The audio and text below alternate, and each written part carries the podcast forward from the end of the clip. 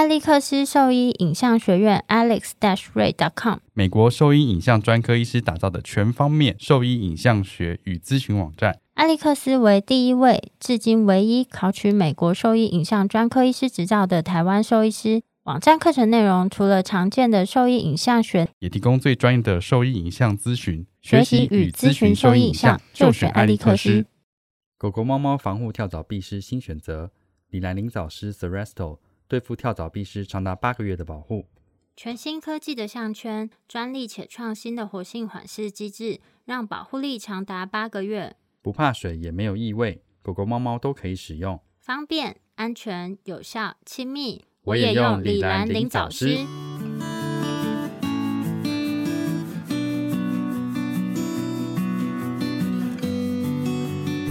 你现在收听的是 Wonder Vet Talk 超级好兽医的闲聊时间，我是兽医师林哲宇 Steven。我是兽医师肖慧珍，在这边我们会用轻松谈论的方式，带给大家一些简单而正确的小动物相关资讯，也会和大家分享一下兽医师日常发生的有趣事情。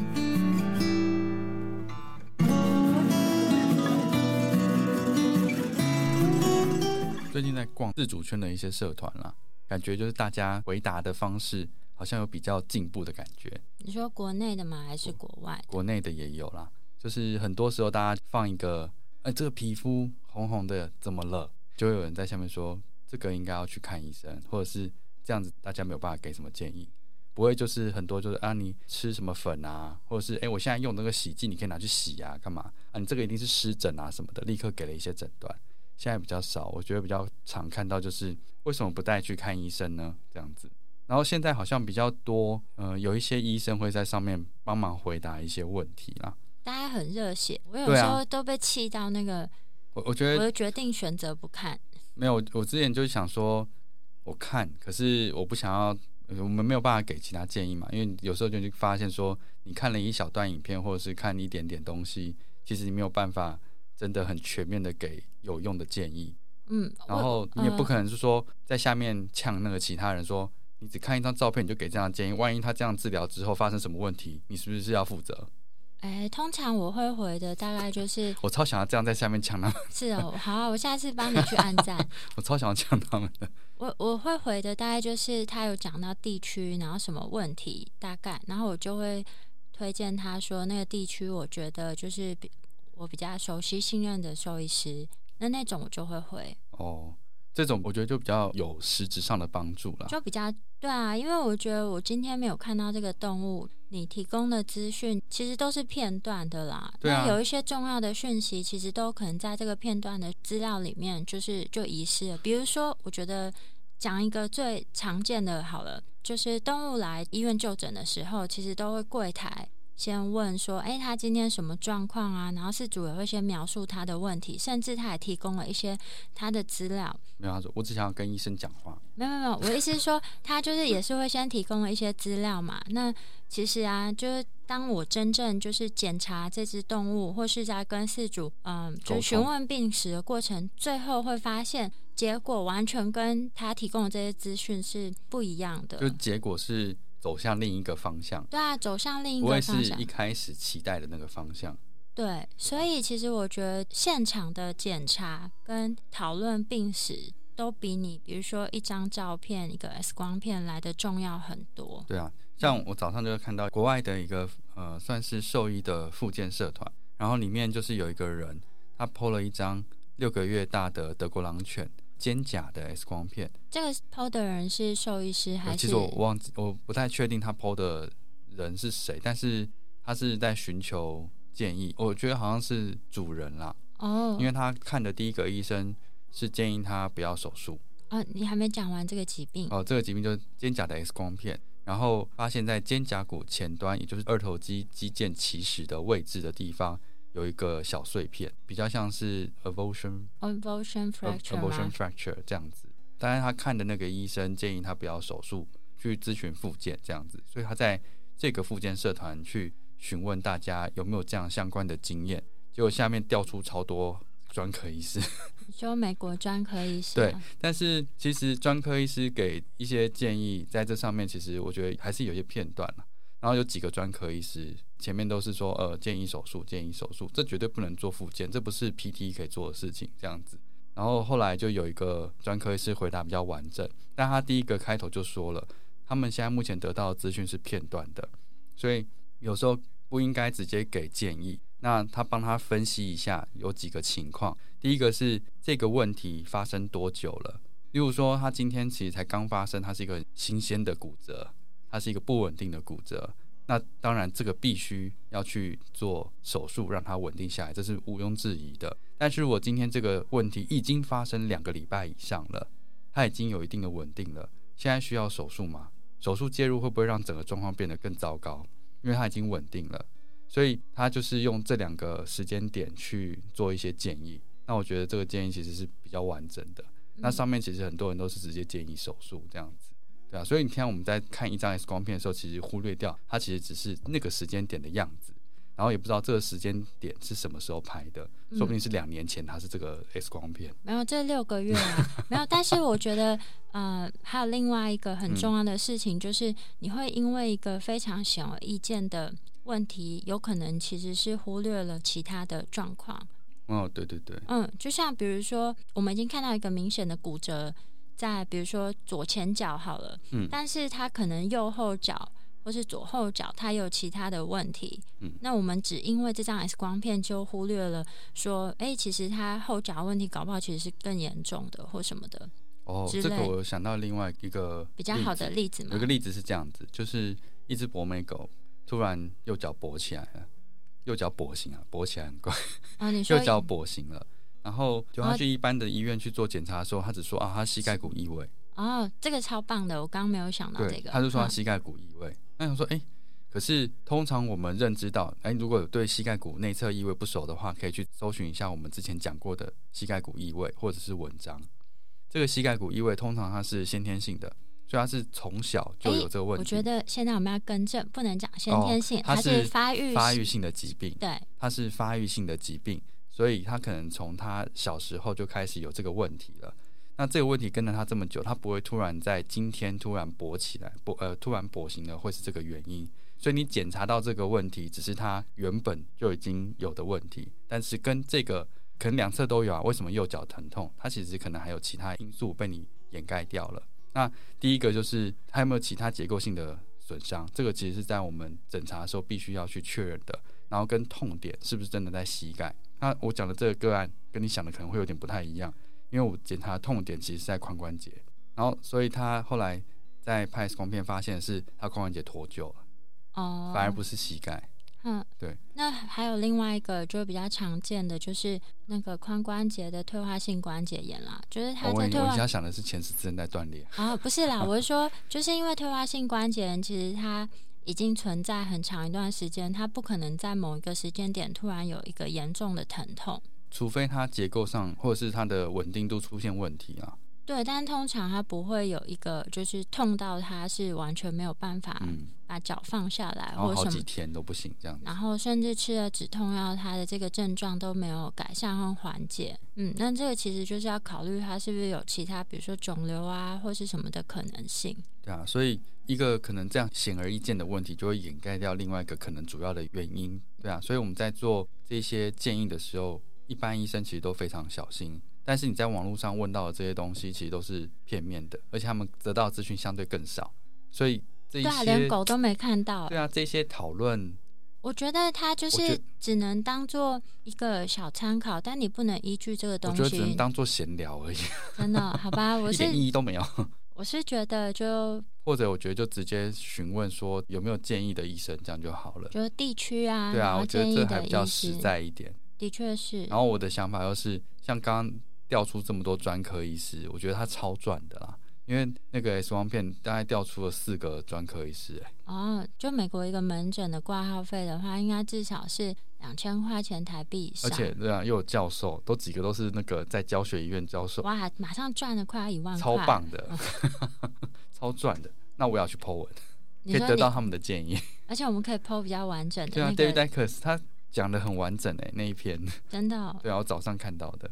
然后我就想说，其实就是像这样，我们给了这一些免费的建议，其实这是应该是在我们得到资讯之后比较完整，才有办法给出像这样的建议。通常免钱的最贵啦，或者他其实根本真的已经稳定，不需要做任何手术，但只是下面看到这个影像的时候，大家都建议手术。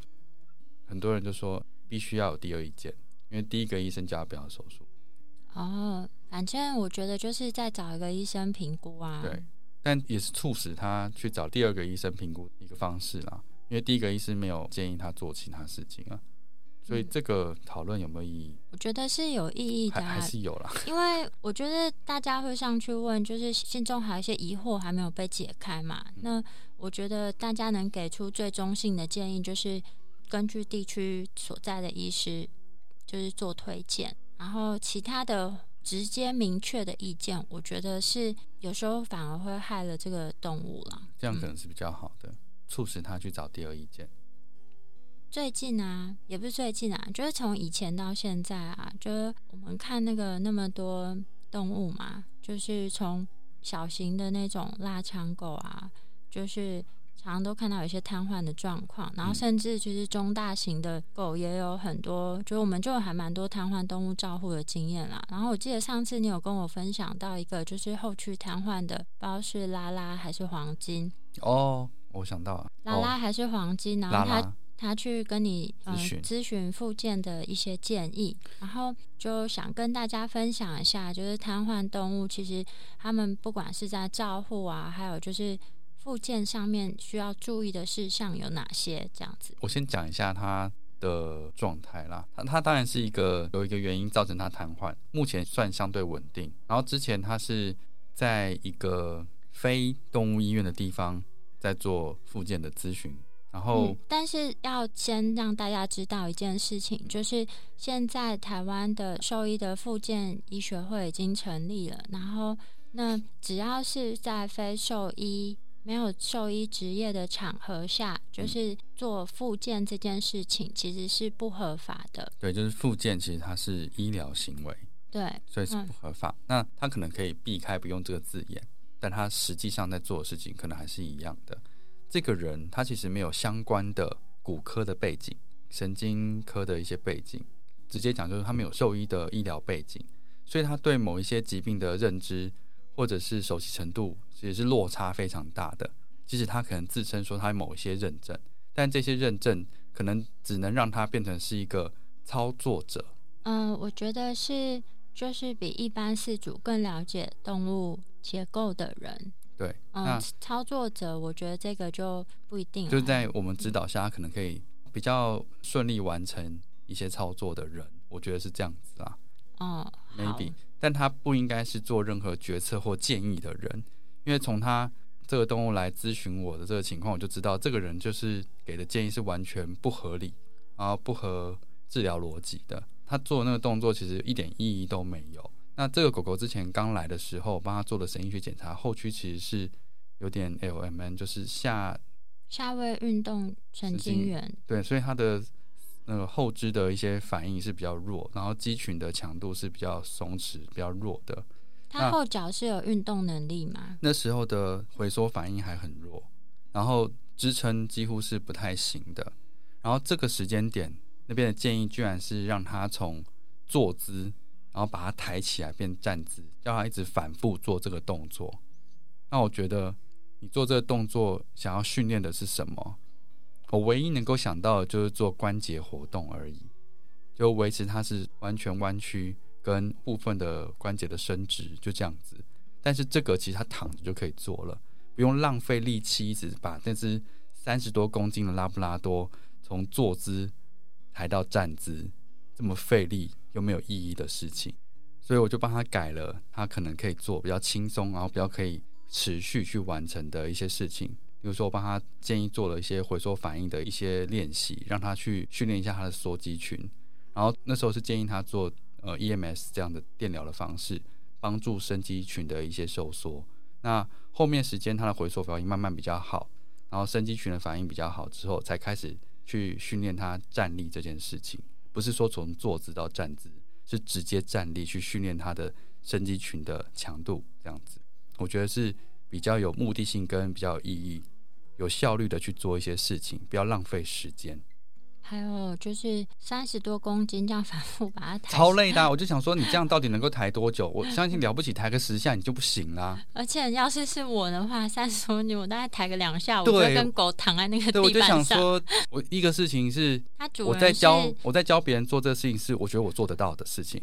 我觉得他在教别人做这件事情是他做不到的事情。例如说，我说啊，你就从坐姿抬到站姿，你一天可能抬十分钟这样子，可以吗？嗯，我没有办法，因为我我就是更没有力气啊，所以我跟他们讲的一定都是我自己先操作过，我觉得 OK，然后对动物有帮助，我才会希望让他们对啊，没有错，而且是合理的，有你有目的性的去做练习。那那个我其实是完全想不到它有任何目的性，它只是在浪费力气而已。对啊，所以我觉得我都是教我能够做到的事情，然后我知道它的目的性是什么，然后会给一个目标跟时间，请他们能够顺利完成，然后持续进行。然后定期回来就是追踪他在家里面做的一些成果，对成果，然后跟那个强度的调整。那他现在其实已经比较能够站的时间比较长了，所以他现在只要做尾巴的一些刺激，他生肌群就很好。哎，他他是有办法自己排便排尿的吗？呃，他需要他其实是需要挤尿的啦。那他一开始的膀胱其实就是 LMN，它是松弛的，嗯，所以呢相对来说是比较难排空。那现在它的张力比较好一点，所以我有还是有教他们怎么去帮他护理或挤尿这件事情。嗯对啊，然后粪便就是在挤尿的时候他自己会排出来，然后现在有坐轮椅做一些辅助的活动。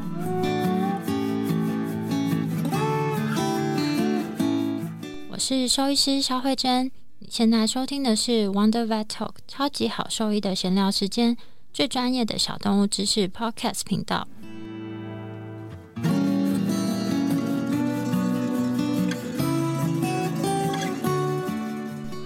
那这个其实我就觉得瘫痪的照顾上这几个重点其实非常明确啦，就是一个是首先，先从全瘫的开始讲好了。说四肢都不能动，没有啦，就是后肢全瘫啦。哦后肢全瘫，那这个就是你可能粪便排尿其实完全没有办法自己控制，所以第一个从外在开始讲好了。嗯，好，那就是我们先从后肢全瘫，然后麻烦请从小型犬到中大型犬小型犬相对简单啦，如果今天是八公斤以下的，以下的狗狗，因为这样一个人照顾可能会比较容易一点。不管是狗还是猫啦，首先呢，就是要先知道它瘫痪的程度到什么样子，它是完全瘫痪，然后它还有就是它的是不是完全瘫痪，然后它的粪便是不是能够自理，然后可能会先从这两个点就是去切入，就是它的照护的一些方式。全瘫是指说没有痛觉，然后是不能自己排便排尿的。对，嗯，那不能自己排便排尿，我觉得比较需要的重点就是小型犬是比较不会有褥疮产生啊？还是会有啊，稍微少一点，对不对？嗯，相对比较少，因为它嗯体重比较轻啊。然后如果你的软组织的厚度够的话，然后或者它活动力很强的话，你有在软垫上，其实相对来说比较不容易产生褥疮。但还是要特别注意，就是一些骨头的凸点。第一个是，如果它今天在全瘫的情况下，要特别注意它的呃睡姿或者是坐姿。平常的话，它其实有可能要呃稍微改变一下它的身体的姿势，让特定的点不要一直处于压迫的情况。例如说坐骨的地方，或者是大转节的地方，在后区的话，这几个地方其实是比较容易产生褥疮的位置。我最近遇到一只狼犬哦，它其实是可以活动的，但它居然产生褥疮，诶，在那个大转节的位置，太瘦了吧？呃，后脚是的确是比较瘦一点，但它是可以走路的，所以我就觉得说，像这样子行动不便的狗狗，还是要特别注意。嗯，他们就算它其实身体可以甩来甩去嘛，或者是它姿势会变来变去，但是它可能维持在那个姿势的时间会比一般狗狗更长一点。然后，所以那个接触面的位置要稍微垫一些软垫，让它在比较有厚度跟柔软的地方去活动，才不容易在同一个点受到太多的压迫而产生褥疮。这是第一个。因为中大型犬啊，就嗯本身体重比较重的关系嘛，那他们其实，在比如说行动不便啊，或是营养不良，或是他们老年的时候肌肉流失的速度比较快，所以相对他们的那些骨头的凸点都会比较明显。那就算是他们活动正常的狗啊，其实你仔细去看啊，就是像那个中大型犬，他们的在肘关节的地方，其实在那个位置常常都会有一些压出来的痕迹。你说就是增厚啊，增厚啊，或什么之类。但你想象，如果说它的肌肉量是更萎缩的时候，这地方长期去就是重量去压的状况下，其实它就很容易产生一些伤口，皮肤会局部性的一些坏死，这样子。就是我们说，如严重的话，压疮这样。对对对，哎，我很久以前我有听到一个，就是四主讲说压力点，他说压力点破掉，然后我想说。我就跟我同事压力点破掉，对对对，我们就想说，对，然后我就想说，哎，什么压力点？然后来一看到啊，是这里。他讲的很很很贴切啊，对，描描述的非常贴切，啊 对，蛮明确，就是点破掉。对，然后就所以呢，就是在这几个地方呢，就是要特别注意，这是他们在趴姿的时候，就是手肘趴姿的手肘，然后躺姿的，然后躺姿的话，主要是左侧躺或者右侧躺。那在他们比较容易会有一些凸点的位置的话，大概就是肩胛骨的地方，然后肩胛骨的肩峰土的位置。嗯，然后还有，或是有的瘦到不行的话，肩胛肌有时候也会有一些压伤啦。然后再来的话，就是侧躺，刚刚林医师提到，就是它的大转节啊，或是坐骨的位置，就是特别凸。如果说你真的不知道这些位置在哪里，就是摸特别凸的位置。嗯，就特别凸的地方，附到时候我附一张图好了，大家比较比较清楚，我们大概在讲哪些。啊，这几个位置其实要特别注意，你每天都要去看一下那边皮肤的状况。有时候你已经开始有些红红的，那其实就已经是。初步压疮的开始，所以要特别避免掉它。然后，尤其是这种长毛的动物啊，因为其实有的狗狗它们已经非常瘦，瘦到你都可以直接去触摸到这个骨头的形状的时候呢，就是但是因为它是长毛的，尤其是像什么哈士奇啊、德国狼犬啊，然后黄金猎犬、松狮、松狮，那哦，松狮皮稍微再厚一点点，但是就是前面讲的这几种狗呢，就是它们因为毛很长，然后。有时候饲主会容易忽略掉，说其实，在下面的皮肤已经开始有一些，就是因为压所造成的一些初期的变化。所以在这几个位置呢，最好是把它们的毛发就是翻开去检查。但我不建议说，在它没有状况的时候你就把毛剃掉，因为其实毛啊厚厚的毛，它也算是一个小小的缓冲，多一个缓冲这样子。对，然后那你，但是你就是把毛发这几个位置毛发要稍微翻开，就是看一下说下面的皮肤是不是相较于周边的皮肤来讲，它是有比较红的颜色。对啊，因为我上次查那资料，有一个什么日本压疮科学教育委员会，他把那个褥疮在人啊分成五个等级，通常第一个等级就开始已经有发红，或者是那个皮肤质地开始有一些变化，那初期其实就要注意到这些会比较好。不要到级数比较高的时候，通常那个下面坏死的组织比较多，通常那个恢复的速度就会比较慢。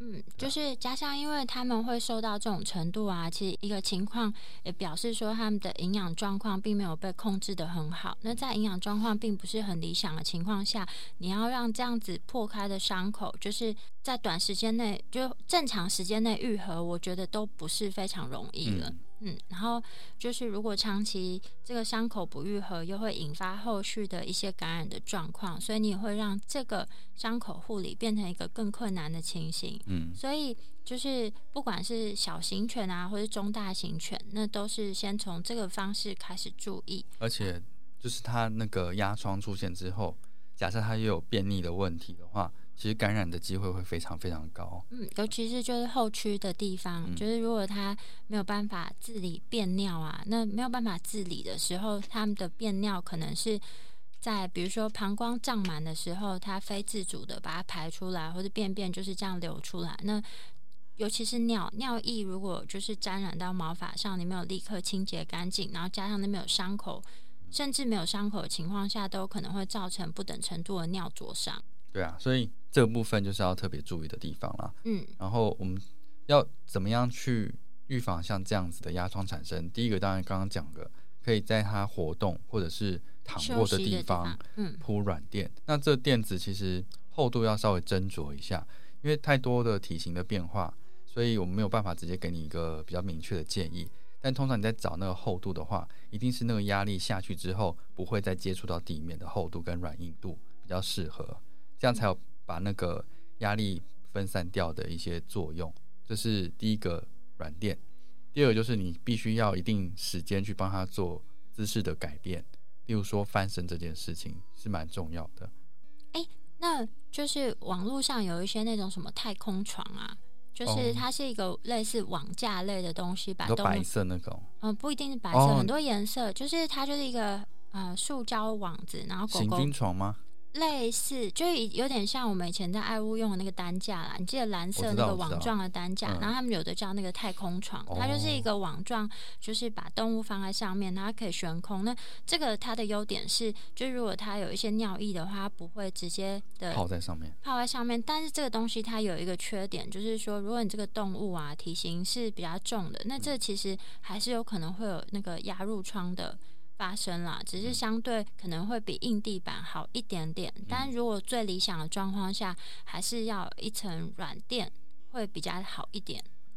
那这是第一个，就是躺卧照顾上面的一个重点。嗯第二个事情就是，哎，再讲一下，哦就是。嗯，就是除了软垫以外呢，就是不是说放了这个软垫，你就可以不用去管这个动物。就其实，在没有办法自己翻身的动物的情况下，最理想的是每两个小时就要帮他翻一次身，差不多。我们住院动物那时候是两个小时就翻一次身了，我觉得四肢没有办法动的，可能需要这样子啊，就是他没有办法自己翻对，完全，没办法自己翻身。那如果前肢是可以它呃自己可以稍微扭动的话正话，趴起来这样的动物的话，你翻身，你可能可以看它一下，四到六个小时要确认一下对啊它的姿势是不是有改变。对，因为某些地方就像刚刚讲那个狼犬，它其实是可以走路的，但是它还是产生褥疮，表示说它长时间坐卧的都是压的同一侧，对同一侧，那那个位置其实就压出问题了。然后关于褥疮的这个点啊，就是最近我们有看到一个，就是兽医算是知识网站的分享啊。呃，以前呢、过往我们都觉得说，就是要在这些容易产生褥疮的位置，是去放一个像是甜甜圈形状的，就是中空垫子，去让这个骨头不要直接接触在坚硬的地面上。我说 Clinician Breathe 那个文章，对，嗯，就是到时候我们可以附一下这个链接。我觉得这这一篇文章还蛮我们请杨医师翻译一下好了，好，那我们要 tag 杨医师，他最喜欢 Clinician Breathe 了，真的好，我们来 tag 杨医师。这篇很实用了，我觉得。对，就是他提供了一个我觉得蛮不错的，就是呃，就是照护的方式。嗯然后这个可能比较适用在前肢啦，就是后肢手肘的位置，后肢的话，可能是暂时没有更好的选择。就是前肢的话呢，以前我们会在它的手肘的地方包一个像甜甜圈状的东西，但这个东西有个缺点，就是像呃非常难固定，非常难固定，然后狗狗有时候扭一下，这个就歪掉了。对啊，它就跑掉了。然因为我在想说，那时候看到那个文章，想说，哎、对吼，为什么以前没有想过，这么简单的一件事情，以前都完全没有想过，一直用甜甜圈的方式在做。呃，但是后知你目前想不到更好的方法、啊，就是目前就是比如说大转节的地方，那它可能还是甜甜圈那比较，靠近肢体本身啊，对对对，躯体啦，所以就是在前肢手肘这个地方呢，它是说像这种甜甜圈状的东西啊，虽然你把这个骨头最凸的点就是跟坚硬的地方隔开，但你这个甜甜圈其实压久了，它其实也会造成就是周边的那个皮肤血液循环是不良的。嗯所以他现在提供了一个新的方式，就是用一个比较粗的那种中空泡棉卷。你知道那个福棒吗？那就是一般我们在哎、你有看综艺节目？综艺节目拿来打人的那种，但他们是实心的吗？还是中空？它有实心有中空，反正你要找的是中空的那一种，就嗯中间是镂空的，那你就把它剪开，它就变成一个就是反正就是一个中空的管状物，然后你把它剪开，就把它套在它的前肢的外面，就等于是把你的呃让的好像一个软支架一样，对对对软支架，然后让整个手臂呢包覆在前肢到手肘的位置，手肘这个位置呢，所以它往下压的时候就会压在那个软管上面。嗯间接的就可以让这个就是手肘的地方是远离坚硬的地面。嗯，然后又不容易滑掉，不容易滑开，嗯，固定上也比较容易。感觉看看起来是相当聪明的一个做法。哎，这个是不是有一个长很像一个卡通人物？什么叫什么？是原子小金刚吗？还是？你说洛克人是不是？啊？对对对，洛克人，什么东西洛克人不是手上也会套一个这个东西？不太一样？它前面是一个那个，哎呦，我没看这个卡通嘛，而且你是因为那个文章里面用的是蓝色的棒子，不是，哦，不是，我只是有一个这个联想，但是我哦其实搞不清楚这个卡通它到底是套在哪里它是套在手掌。啊？好吧，那我误会了。对，嗯，反正到时候。嗯，我们会附这个图，然后我们再 tag 就是伊克人。伊雅动物医院的杨医师，哦，好好，嗯，请伊雅那个杨医师帮我们翻译一下。我们真是懒人啊！好好啊嗯，，但我觉得这个是非常实用的，就是基本的一些入创的照护方式啊。我们今天大概就初步的介绍一些我们比较常见来咨询的一些，比如说瘫痪动物。可能会遇到的一些问题。嗯，今天主要就先讲就是基本的居家照护的部分了。嗯，然后关于附件的内容，之后有机会可以再多聊。多聊一些些。然后今天分享的内容大概就是瘫痪动物最基本的照护要点的话，主要就是预防它身体会产生的一些压入疮啊，或是尿灼伤。那我们今天分享的内容大概就先到这边喽。然后如果说对我们分享的东西有疑问，或是有什么问题想要询问我们的话，都可以上我们的网站，我们的网址是 triple w 点 wondervet dot com 点 t w 或是 Google FB 搜寻 Wonder Vet 超级好收益都可以找到我们哦。那今天的节目就到这边啦，拜拜。拜拜。